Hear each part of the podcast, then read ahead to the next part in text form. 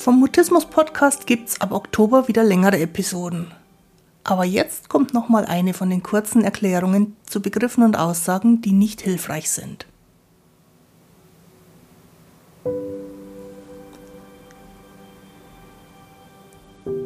Ich bin Christine Winter und ich hatte selektiven Mutismus, bis ich Mitte 30 war.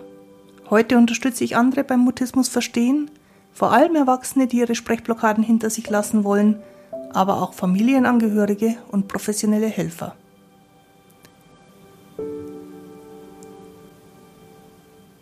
Grüß dich und schön, dass du da bist. In dieser Folge vom Mutismus Podcast geht's um Sprechphobie. Los geht's. Eine Podcast-Hörerin hat mich auf den Begriff Sprechphobie aufmerksam gemacht und hat mich gefragt, ob es da einen Unterschied zum Mutismus gibt. Gemeint ist mit Sprechphobie eine Angst vor dem Sprechen, die sich körperlich sehr deutlich zeigt. Damit man von einer Phobie generell spricht, müssen Körpersymptome auf den Angstgegenstand, hier also auf das Sprechen, beschränkt sein. Und damit man von einer Phobie sprechen kann, muss die Angstreaktion immer dann da sein, wenn der Auslöser da ist. Sprechphobie heißt also streng genommen, immer beim Sprechen kommt man in den körperlichen Ausnahmezustand und das Sprechen als solches wird als belastend empfunden oder vermieden.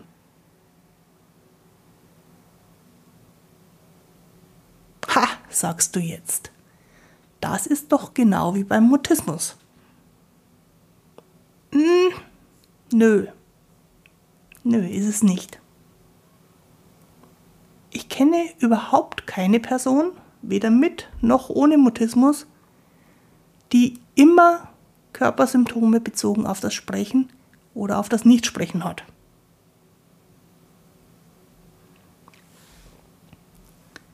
Damit wir uns da nicht falsch verstehen.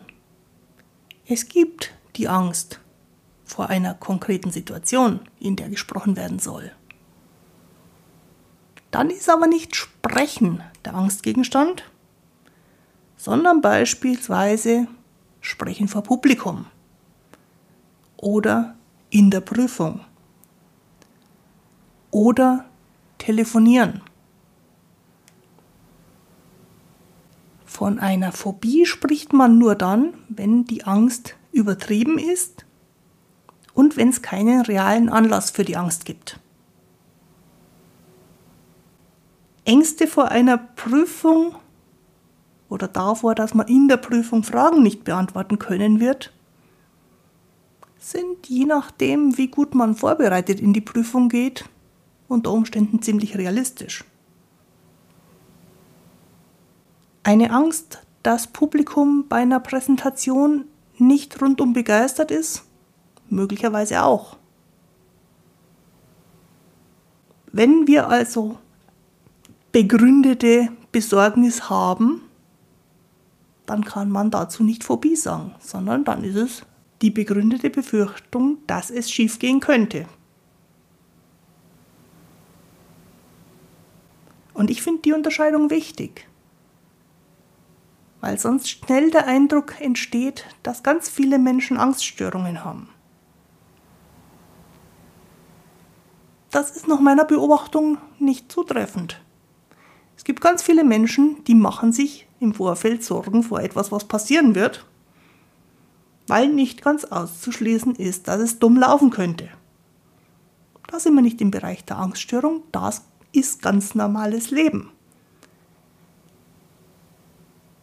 Erst wenn die Größenordnung der Körperreaktion und die Größenordnung der Gedanken, die man sich über das Thema macht, nicht mehr in einem sinnvollen, nachvollziehbaren Verhältnis zu dem Thema, um das es in der Angst geht, steht, dann kommen wir in den Bereich der Angststörung. Und dann würde man auch von einer Phobie sprechen. Und bei einer Phobie folgt auf den Angstauslöser die Angstreaktion. Und zwar nicht ab und zu irgendwie mal zwischendurch, sondern regelmäßig, man könnte sagen immer. Und ich persönlich kenne niemanden, bei dem Sprechen immer zur körperlichen, übersteigerten Angstreaktion führt. Eine Phobie ist eben nicht wie beim selektiven Mutismus, denn Mutismus bedeutet, dass Sprechen nicht geht. Sprechen ist nicht möglich. Das ist was völlig anderes als die Reaktion bei einer Phobie, also das, was man Vermeidungsverhalten nennt. Und die Mutisten, mit denen ich mich darüber ausgetauscht habe, empfinden allesamt nicht das Sprechen als belastend, sondern die empfinden die ungewollte Sprachlosigkeit als Problem. Aber im Internet steht, dass es Sprechangstmutismus gibt, könntest du mir jetzt sagen. Hm. Ja, das Internet ist eine Quelle, die man gern auch mal in Frage stellen darf.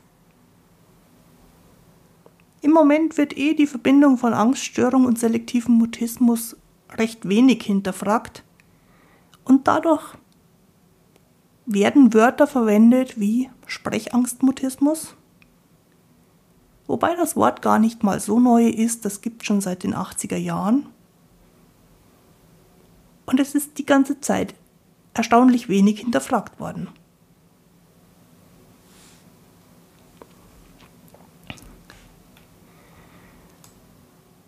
Jemanden als Sprechangstmutisten zu bezeichnen, ist für mich ungefähr so sinnhaft wie jemanden als Wasserscheu-Nichtschwimmer oder als Nichtleser-Analphabet zu benennen. Da werden zwei Dinge in ein Wort gepackt, die beim drüber weghören irgendwie schon okay zusammenpassen klingen, beim genauen Hinhören aber dann doch Quatsch sind. Und leider wird dieses ziemlich verunglückte Wort auch von Fachleuten im deutschsprachigen Raum öfter mal verwendet und auch in Fortbildungen, von wo aus es dann wieder im Teilnehmerkreis die Runde macht. Und das klingt dann schnell so, als ob Mutismus und Angst das gleiche wäre. Und das ist definitiv nicht hilfreich, nicht für die Fachleute, nicht für die Mutisten, nicht für die Leute, die sich irgendwie mit Mutismus befassen. Und tatsächlich war das auch nie so gemeint. Als ich der Podcast-Hörerin auf ihre Frage per E-Mail geantwortet habe, da habe ich ein Beispiel aus meiner Kommunikationstrainer-Tätigkeit verwendet. Ich lese dir mal kurz vor, was ich zur Sprechphobie und zum Reden vor Publikum geschrieben habe.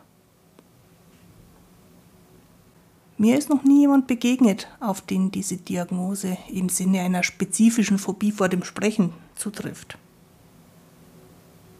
Klammer auf, interessant, oder? Klammer zu. Wenn du aber Menschen meinst, die erst dann vor Publikum sprechen, wenn man ihnen keine andere Wahl mehr lässt.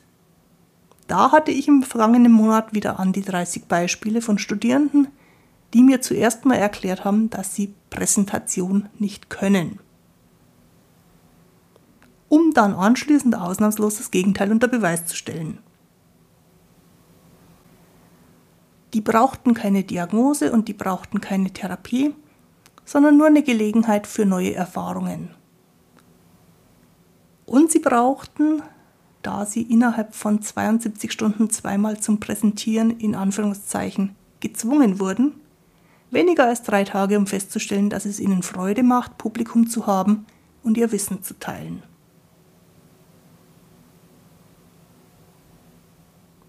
Interessanterweise spielte es dann auch keine Rolle mehr, wie intensiv der Körper sich im Auftrittsmoment mit in Anführungszeichen Symptomen bemerkbar gemacht hat, denn alle waren sich einig, dass das zu einem Auftritt eben dazugehört. Aber das sagt überhaupt nichts darüber aus, ob man in Anführungszeichen Präsentation kann. Mit selektivem Mutismus hat natürlich weder eine spezifische Phobie noch die Präsentation, Nicht-Können, Krankheit was zu tun. Aber alle drei kann man hinter sich lassen. Und wenn man sie dann nicht mehr hat, macht einem Sprechen Freude. Die Podcast-Folge und auch die Möglichkeit, dich für meine Info-E-Mails anzumelden, gibt es wie immer auf der Internetseite christinewinter.de-mutismus-podcast. Jetzt wünsche ich dir eine gute Zeit. Bis zum Wiederhören. Tu dir gut. Deine Christine Winter.